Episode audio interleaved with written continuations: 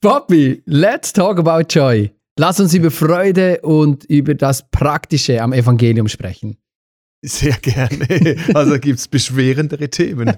ja, nice. jetzt ja? machen wir was Leichtes. Mm.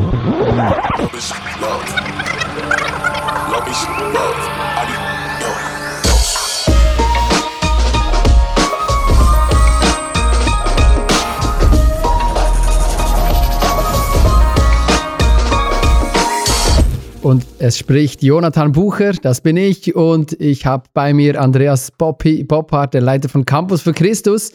Die erste Challenge, die ich mir gegeben habe, ist, dich zum Lachen zu bringen. Ich meine, das ist immer so was Beschwingendes, Bobby lachen zu hören. Äh, ich habe da ein Video dabei, schau dir doch das an und äh, okay. mal sehen, ob das klappt. Okay. okay, let's give it.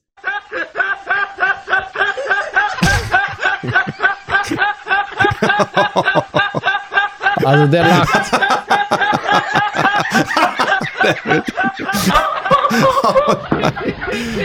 oh Mann. Oh Mann gibt, ja. es, äh, gibt es was Ansteckendes als wirklich so ein Lachen? Ja, Covid. Ja. Covid. Anscheinend. oh Mann, oh Mann. Freude ist ansteckend, Freude kann man weitergeben. Äh, du hast ja darüber auch schon geforscht und äh, Dinge darüber stimmt, geschrieben. Stimmt, ja, ich habe meine, meine In deiner Master, Jugend, oder? Ja, gut. Ja, genau, mit Jugend. 16, oder? Ja, ja, das war früher. ja. Ja, genau. Nee, ich habe damals äh, Theologie, meine Masterabschlussarbeit habe ich da über Humor in der Predigt geschrieben. Weil ich irgendwie. Darf man das? Ja, das ist die Frage. Ich, ich habe mein, mein, ähm, so mein Fazit äh, nach der Arbeit war, man muss. Man ja, muss. Also man, man, man versündigt sich, wenn man da nicht Humor einbaut, weil Humor ist einfach ein Geschenk Gottes. Also es wird, es macht das Leben erträglicher, es macht äh, Dinge, man kann, äh, baut Brücken, äh, psychologisch baut unglaublich schnell Brücken, also auch in der Rhetorik ist natürlich Humor saugut, wenn du irgendwie eine Brücke bauen willst zu Menschen. Es ist aber auch ja, von der Medizin her ist ja bewiesen, dass, dass Humor gesund macht. Also nicht nur Gott macht gesund, sondern Humor, also Gott hat es so eingerichtet, dass, dass der Humor eine Gesundheitskomponente eingebaut hat. Es gibt diesen letzten Jahrhundert diesen berühmten äh, Journalisten Norman Cousins, der ist unheilbar krank geworden und dann hat er gemerkt, dass wenn er schlechte Gedanken hat, dann geht es ihm noch schlechter, Schmerzen werden mehr und hat er aber herausgefunden, dass wenn er, wenn er sich irgendwie ablenkt und zum Lachen bringt, dann gehen die Schmerzen manchmal weg. Dann hat er, hat er einen Versuch, einen Selbstversuch gestartet, hat wirklich sich jeden Tag durch Freunde sich zum Lachen bringen lassen und hat dann gemerkt, so ein paar Minuten Lachen hat dann ein, zwei Stunden Schmerzlinderung gebracht. Der wurde tatsächlich auch geheilt, also der hat das Selbstheilung erlebt oder ähm, Gott hat versteckt durch den Humor geheilt, weil Gott sich das so eingerichtet hat, zurechtgelegt hat. Und der hat dann die Gelotologie, die Humorforschung, die Lachforschung gegründet. Das ist ganz spannend. Da bist du jetzt auch Mitglied bei denen, oder? Ja, klar. Das, klar beim Verein der Geleotologen, oder? Ja, genau. Das ist ganz nah bei den. Ich, ich habe sogar ge gehört letztens, dass eine Minute. Ornithologen Lachen, wären auch sowas. Das ist ganz das fast da bist dasselbe. Du auch Teil davon? Ja, überall, ja. überall. Lustige Vögel. Überall, wo man Mitgliederbeträge zahlen muss. Was ja? hast du gehört? Ich habe gehört, dass eine Minute Lachen so entspannt wie 45 Minuten Entspannungsübungen. Ja, klar, das braucht unglaublich viel Muskulatur. Also, das ist äh, super spannend, wenn man das wirklich, also es ist nicht zum Lachen, sondern es ist wirklich spannend, wenn man sich da mal reinkniet. Und für mich hat deshalb, um jetzt mal eine saubere Kurve hinzukriegen, ja, ne, ja, hat das zutiefst was mit Evangelium und Erlösung zu tun. Mm. Also, wenn wir es nicht schaffen, Evangelium so tran zu transportieren, dass es auch fröhlich macht, dass es leicht macht. Da kommt diese, Christus sagt, mein Joch ist leicht. Wenn wir das, natürlich kann man sagen, ja, aber er sagt auch Nachfolge, Kreuz auf sich nehmen, aber er sagt auch, mein Joch ist leicht. Das ist auch eine Dimension. Also wenn wir es nicht schaffen, in diese Leichtigkeit da hineinzubrechen, dann glaube ich, haben wir Evangelium nicht verstanden. Und ich glaube, wir haben Evangelium wirklich definitiv oft selber nicht verstanden oder wieder, was wir schon ein paar Mal jetzt geredet haben, auch unterwegs irgendwo Dinge verloren. Da gab es zum Beispiel in der alten Kirche gab es diesen Brauch des, äh, des Osterlachens, diesen Risus Paschalis, das berühmte Ostergelächter, da musste in der Predigt, der Pfarrer musste die teilnehmenden im Gottesdienst zum Lachen bringen mhm, und damit okay. auch zu symbolisieren, wir, das ist Befreiung, das ist Erlösung, das Sieg über den Teufel, das ist, das ist, äh, wir haben da was errungen, wir sind die Erlösten. Äh, ich habe deshalb meine Arbeit das Lachen der Lämmer genannt. Also nicht das Schweigen der Lämmer, sondern das Lachen der Lämmer, dass ich das Gefühl habe, bei uns Christen, wenn bei uns nicht gelacht wird, wenn man uns nicht äh, bei allem Schweren, also wir müssen nicht Schwere und Leid wegdrücken im Leben, aber wenn man uns nicht, uns nicht ansieht, dass so ein, ein Grundrauschen der Freude da ist, weil Erlösung in unserem Leben ist, weil eine Leichtigkeit da reinkommt, weil Gott da reinkommt, dann haben wir irgendwo etwas äh, falsch gemacht. Dann ist die gute Nachricht eben keine gute Nachricht. Und deshalb glaube ich, wenn man fragt, darf man lachen, würde ich sagen, man muss, man muss lachen, ähm, weil Gott uns dieses Lachen geschenkt hat. Ja, das, das stelle ich jetzt auch fest in meinem Ü35er Umfeld. Also ja, ich bist bin du noch schon nicht, da? Ich bin noch nicht ganz so weit ja. wie du, aber ich bin dir, bin du dir holst auf den Fersen. Ja, genau, wirklich auf. prozentual gesehen definitiv. Äh, und ich merke, dass viele so diese erste Nachfolge-Euphorie, äh, die ist ihnen abhanden gekommen. Also ich muss nicht nur über andere sprechen, auch bei mir gibt es äh, Phasen oder auch Bereiche, wo ich merke, da habe ich nicht mehr diese, diese Glaubensüberzeugung oder diesen Tatendrang. Und das haben wir schon darüber gesprochen, dass es nicht nur schlecht ist. Trotzdem jetzt dich gefragt, weshalb bist du heute noch ein fröhlicher Jesus-Nachfolger? Manchmal sind das vielleicht tatsächlich die größten Wunder, wenn wir es einfach nur schaffen, diese Freude zu bewahren, diese Leichtigkeit zu bewahren, dieses Erste zu bewahren, das wir mal hatten, weil das uns so leicht abhanden kommt. Und tatsächlich vergeht mir auch manchmal die Freude, wenn ich uns Christen anschaue, wie wir miteinander umgehen, wie wir Glaube äh, repräsentieren wollen, wie verkrampft und verbohrt wir, wir sind, wie wir, wir uns äh, einfach kläglich anstellen, dieser Welt Evangelium zu zeigen. Das ist schon etwas, das mir selber auch ähm, Freude raubt, wenn ich da auf Social Media ähm, unterwegs bin und sehe, wie wir uns verhalten, uns diffamieren, wie wir miteinander umgehen. Und, und ein Freund von mir hatte mal korrekt gesagt, hey, ich habe, als ich ihn gefragt habe, wieso willst du nicht an diesen Jesus glauben, hat er gesagt, ja, schau dir mal deine Kirchen und Gemeinden an, schau dir mal an, wie die miteinander umgehen. Und das soll ein Gott der Liebe sein? Und dann hat er einen Satz gesagt, den, der hat sich tief in, meine, in mein Herz gebrannt, hat gesagt, bring du mir diese Gemeinden und Kirchen zusammen und ich werde es mir überlegen. Ich glaube, der hat viel mehr von Evangelium und, und Gott begriffen, ohne es zu realisieren, als, als wir, weil mhm, wir einfach mhm. nicht fähig sind, diese Liebe Gottes zu widerspiegeln, nicht fähig sind, großzügig äh, miteinander umzugehen, äh, Barmherzigkeit zu leben, alles Bestandteil des christlichen Glaubens. Wir haben uns aber auf Wahrheit angeschossen und, und haben das Gefühl, wir müssen einfach immer äh, wirklich um jeden, jeden Preis Richtigkeit und Korrektness ähm, widerspiegeln und das um jeden Preis verteidigen.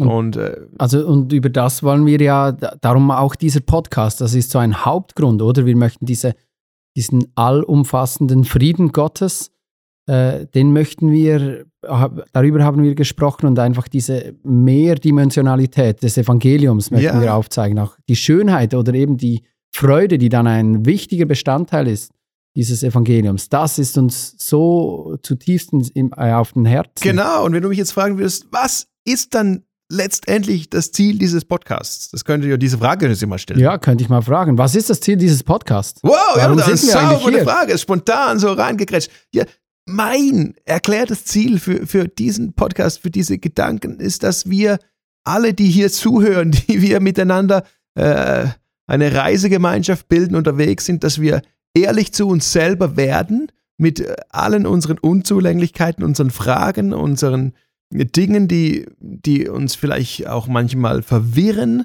dass wir, wir da ehrlich werden, dass wir aber in allem drin schlussendlich vielleicht einfach wieder zurückfinden zu dieser Liebe, die uns irgendwo mal entdeckt hat, die uns mal erreicht hat und auf die wir reagiert haben. Falls das bei dir, die oder der du zuhörst, auch schon mal so geschehen ist. Sonst wünsche ich dir das, dass du es erlebst, dass du von dieser Liebe ergriffen wirst und alle, die das, wie wir zwei, vielleicht irgendwo unterwegs, denen das mal so vom Charekreit wieder, also äh, runtergefallen ist, dass wir das wieder entdecken dürfen, dass in, in mir drin, wenn ich das wieder dann ausgrabe, in mir drin ist so eine kleine, aber stetige, wachsende Sammlung an Schätzen. D Dinge, die ich mit Gott erlebt habe, so persönliche Gottesmomente, äh, eine tiefe Verwurzelung in der Überzeugung, dass ich aus Gott ähm, gekommen bin, dass er mein Ursprung ist, dass er auch mein Lebensziel ist und dass er äh, die Sinnerfüllung in meinem Leben ist, dass er mich bei meinem Namen nennt, dass er in Christus auch für mich am Kreuz hing und dass er äh, sich nicht durch meine Unfertigkeit abschrecken lässt, sondern so ist, äh, wie es Jesus in der Geschichte von diesen zwei verlorenen Söhnen beschreibt. Da gibt es einen, einen Lieblingsvers in Lukas 15, wo er sagt, wie der Vater dasteht und auf diesen einen Sohn wartet. Und da, da kommen eigentlich fünf Prädikate durch. Das eine ist sehnsüchtig wartend. Mein Gott ist sehnsüchtig wartend auf mich. Äh, voller Mitleiden. Also Mitleiden. Nicht einfach, ich habe dir ja gesagt, sondern nee, er ist Mitleiden mit mir. Von weitem sehend. Er ist einer, der nach mir und dir ist. Er, er hält Ausschau nach mir. Er ist einer, auf mich, der auf mich zuläuft und dann umarmend und küssend. Also diese Prädikate, die begeistern mich, diese beschreiben diesen, diesen väterlichen Gott und ich bin bis heute bewegt wenn ich selber in mir diese Schätze wieder ausgrabe, wenn ich sie manchmal verzweifelt suche und brauche, weil mir der Glaube oder die Freude wieder abhanden kommt, was.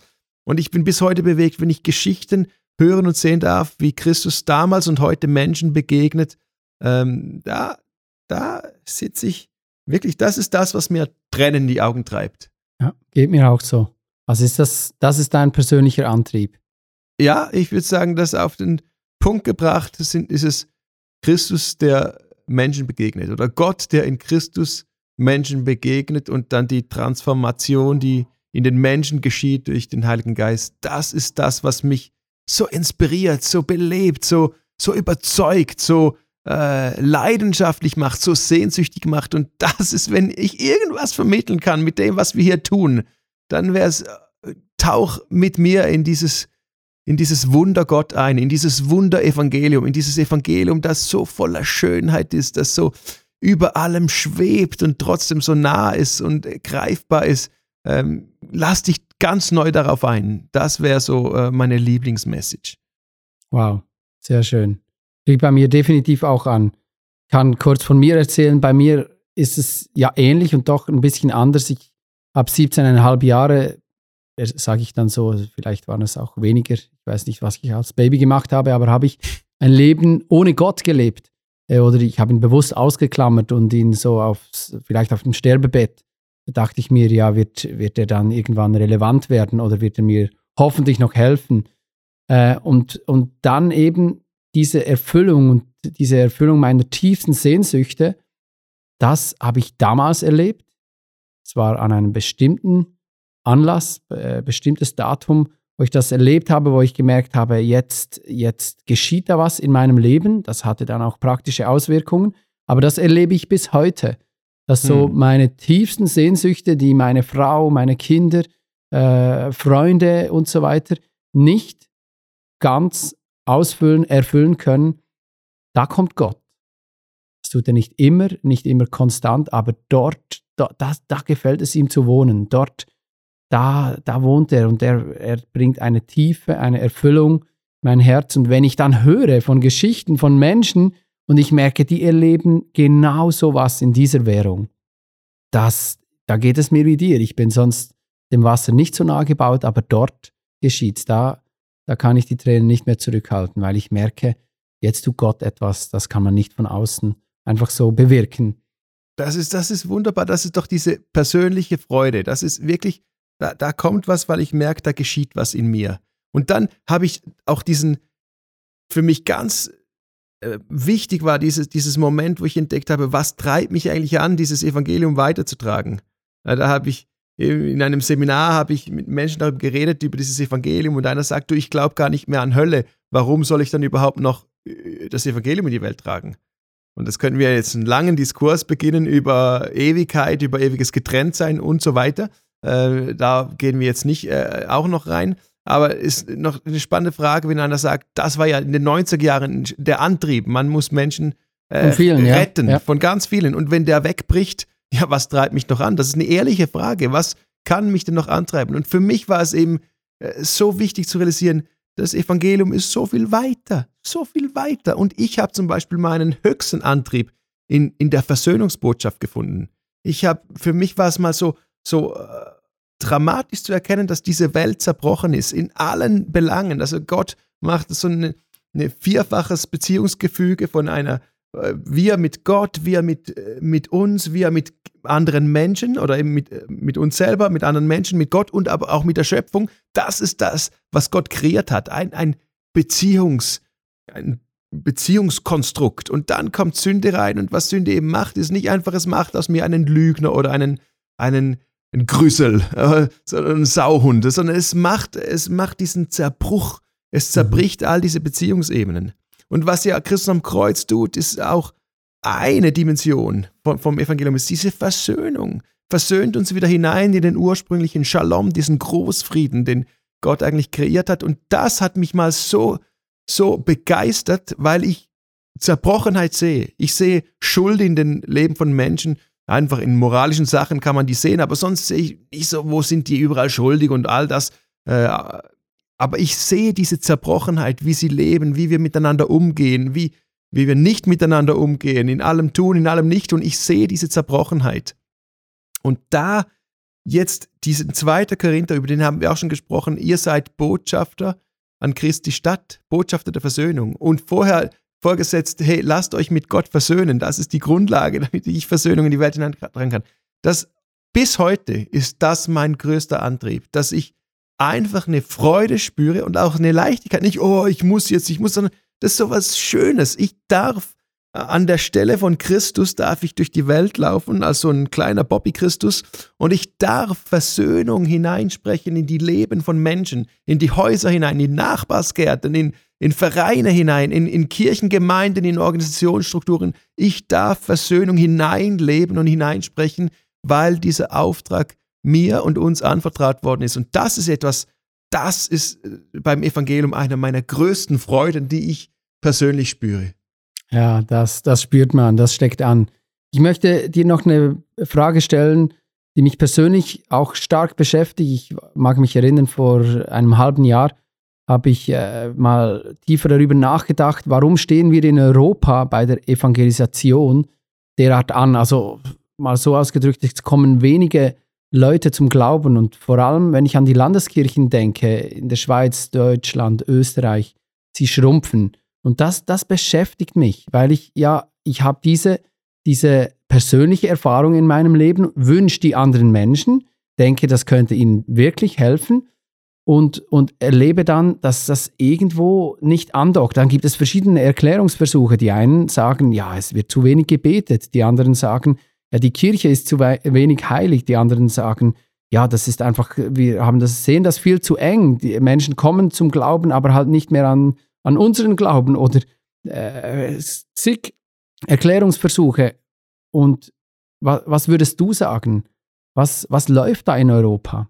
Ich glaube, da kommen verschiedene Faktoren zusammen. Ich bin ja nicht der Prophet, der das jetzt äh, irgendwie ähm, einfach spürt und schmeckt und jetzt liege ich richtig. Ich, ich glaube, es hat mit dem zu tun, was wir in den letzten Folgen da besprochen haben, dass es einen Kulturwandel gegeben hat und wir als Christen nicht verstanden haben, dass wir uns mitwandeln müssen und dürfen.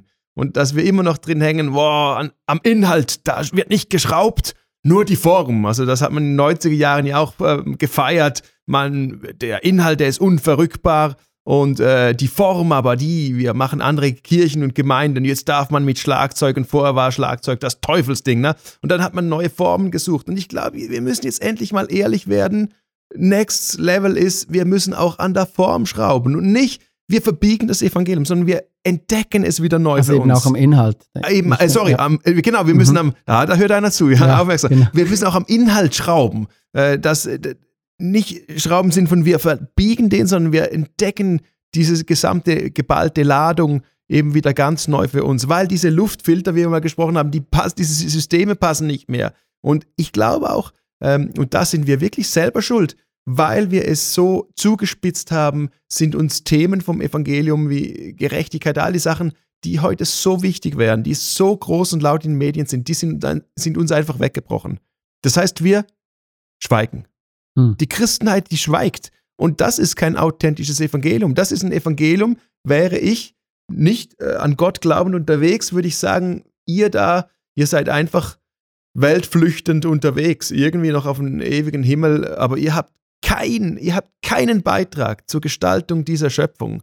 Wo ich sage, ja, da verhalten sich ganz viele andere Organisationen und nicht christliche äh, Organisationen viel christlicher als wir, weil sie eigentlich diese Mandate, die sie ja vielleicht nicht mal kennen, die nehmen sie aber noch wahr.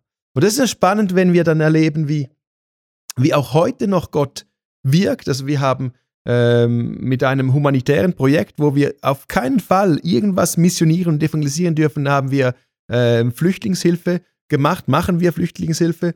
Und da hat einer von einer humanitären, äh, humanistischen, atheistischen Organisation hat uns geschrieben, dass er mit uns zusammenarbeiten will. Wir haben gesagt, uh, nee, äh, das ist äh, schwierig. Also er will das wahrscheinlich nicht, weil wir Christen sind. Wir wollen da ehrlich sein. Und er sagt, doch, doch, habe ich ausgecheckt. Alles ausgecheckt, aber ihr überzeugt mich. Ihr seid nicht von dieser weltflüchteten in den Himmel äh, Christensorte, sondern ihr, ihr überzeugt mich mit dem, was ihr lebt. Und wir haben realisiert, dass in Zeiten wie diesen, in dieser Pandemiezeit, wo wir jetzt durchgehen, durchgegangen sind, auch, dass, dass da Vorurteile und Abgrenzung uns nicht weiterbringen.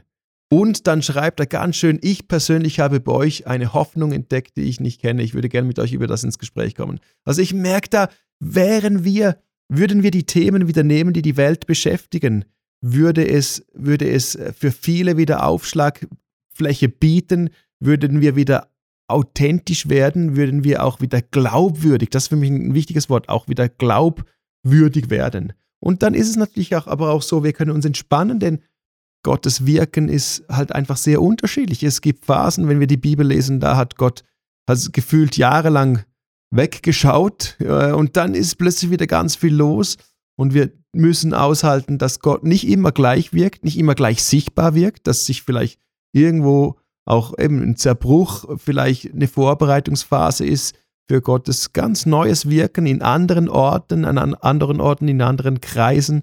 Und da bin ich dann einfach sehr unbedarft, hoffnungsvoll vertrauend, dass Gott die Kontrolle über diesen Planeten nicht entglitten ist, sondern dass das er ist nicht der, der erschreckt, uh, da kommt eine Pandemie, oh, das hatte ich nicht geplant. Er ist nicht der, der erschreckt und sagt, uh, da kommen ja keine Menschen mehr in Europa zum Glauben, uh, da, da ist ja jetzt dunkle Sache, sondern er sagt, nee, I'm still in control.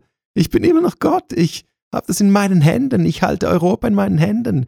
Ähm, und wir dürfen da einfach vertrauend auf ihn durchgehen und mithelfen, mitgestalten, dass Evangelium glaubwürdig und ganzheitlich sichtbar wird, das ganze Evangelium für die ganze Welt. Nicht weniger. Hm. Und jetzt bin ich da Zuhörer, Zuhörerin von diesem Podcast, habe mir die geballte Dröhnung gegeben. Äh, noch ein bisschen praktisch. Wie, wie könnte das an, aussehen? Was kann ich konkret in meinem Leben umsetzen. Für mich ist es ein Schlüssel, dass wir uns wirklich in unserem tiefsten Grundverständnis als gesendet betrachten. Dass wir nicht einfach nur leben, damit gelebt ist, sondern dass wir immer mit dieser Grundüberzeugung leben, ich bin von Gott gesendet. Johannes 20, 21, so wie mich mein Vater gesendet hat, sagt Christus, so sende ich euch.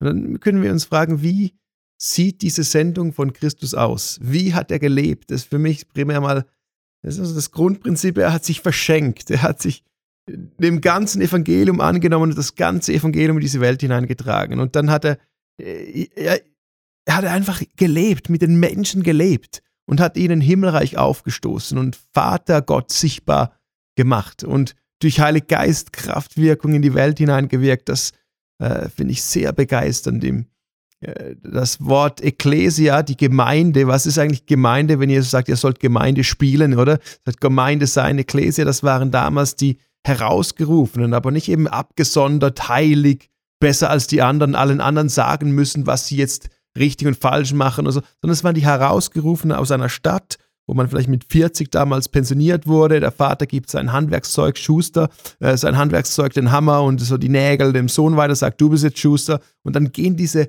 äh, Pensionierten äh, gehen zum Dorfeingang, zum Torbogen da, wo sie dann über ganz viele wichtige Sachen als Rat der Weisen fungiert haben und äh, die Probleme des Dorfes gelöst haben. Und deshalb hat der Torbogen so viel äh, Bedeutung bei Boas und diesen Geschichten in der Bibel, ganz spannend. Da wurden eigentlich die, die, die, die Probleme, die Herausforderungen der Dorfbevölkerung gemeinsam gelöst bei diesen weisen Menschen und die hat man Ekklesia genannt. Das war die Gemeinschaft der Herausgerufenen. Und also Christen, Christen auch als herausgerufene Problemlöser dieser Welt.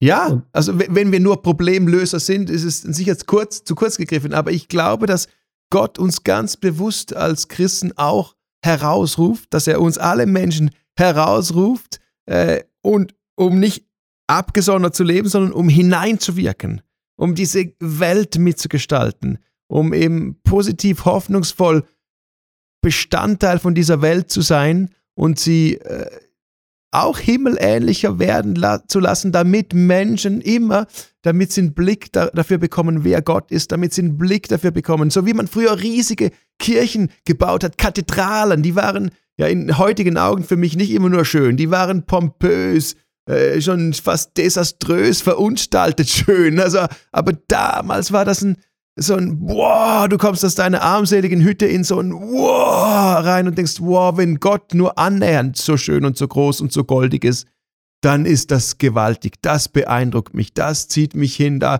geht mir der Himmel auf. Und ich glaube wirklich, dass wir den Auftrag haben, als Gesendete in diese Welt hineinzuwirken und den Menschen zu zeigen, wie Gott ist, wie Gott in uns ist, aber wie auch Gott um uns herum über uns ist. Und da sind drei simple Fragen, um es ganz konkret zu machen, die man sich immer wieder stellen kann. Also in der Sendung drin, zu wem bin ich gesendet? Ich glaube, die Sendung sieht bei jedem wieder ganz anders aus. Da hat man ganz andere, ähm, ja, auch Zielgruppen, die man natürlicherweise, so ein Circle of Influence, wo man natürlicherweise Einfluss kriegt.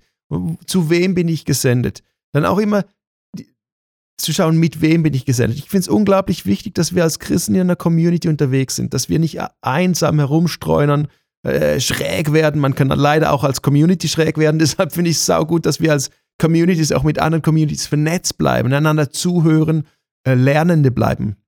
Also zu wem bin ich gesendet? Mit wem bin ich dahin gesendet? Und die Frage, die dritte Frage ist, wozu bin ich gesendet? Was, was will eigentlich Gott durch mich an diesem Ort bewegen und bewirken. Und da sind wir dann wirklich ganz, ganz nah unserer tiefsten Bestimmung und unserem Lebenssinn auf der Spur, wenn wir das immer wieder ernsthaft, ernsthaft äh, bei uns abfragen und beleuchten.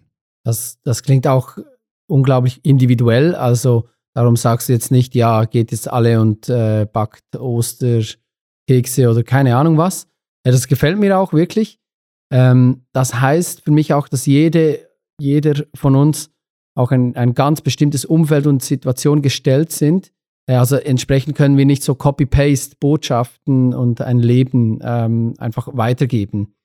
Äh, da, wie, wie würdest du das sonst noch beschreiben? Wie kann das aussehen? Ja, ich, der Martin Schleske hat das unglaublich schön beschrieben. Martin Schleske äh, ist ja der international famous Geigenbauer äh, und der sucht nach dem Klang, dem uniken, dem einzigartigen Klang, den ein Holz hat.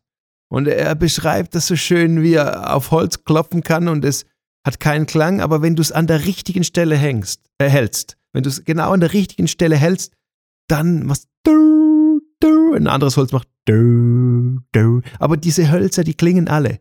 Und alle mit einem unvergleichlichen Klang, weil die unvergleichlich gewachsen sind.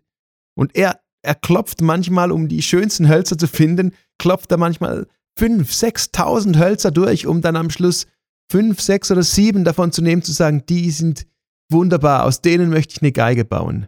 Und ich, ich glaube wirklich, das ist so ein starkes Bild für das, was Gott mit uns geschaffen hat. Er hat jeden Einzelnen unvergleichlich wachsen lassen. Wir haben eine un unvergleichbare Struktur durch unsere Geschichte, durch die Verletzungen, durch das wir durchleben mussten und durften. Und unser Holz klingt einzigartig. Das ist ein wunderschöner Klang. Und wir müssen, damit es klingt, wir müssen uns von Gott an der richtigen Stelle halten lassen und dann auch von ihm anschlagen lassen.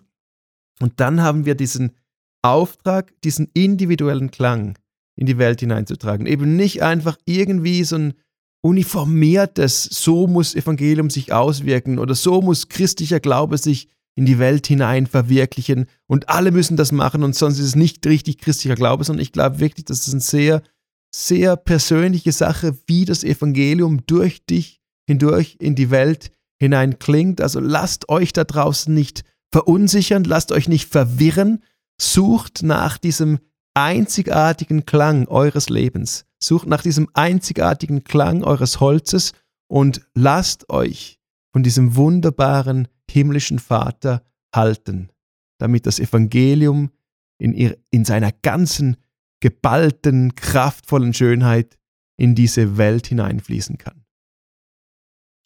Da will ich jetzt nicht mehr viel dazu sagen. Danke dir, Poppy, für dieses anregende Gespräch, für diese Podcast-Reihe zum Thema das gelebte Evangelium. Wir haben eine weite Reise gemacht über Sehnsüchte, Ostereier, Apollo 13 und ganz viele verschiedene Themen gesprochen. Gelacht haben wir noch. Gelacht haben wir auch über Freude und. Ich habe Freude jetzt. Ja, ich, ich habe hab Freude. Freude. Ja, hat, hat Freude gemacht. Und äh, ich glaube, das gibt auch für die Praxis, gibt es wertvolle Anstöße, wie das aussehen könnte, individuell zu klingen zu Gottes Ehre. Like it, danke dir. Love is love.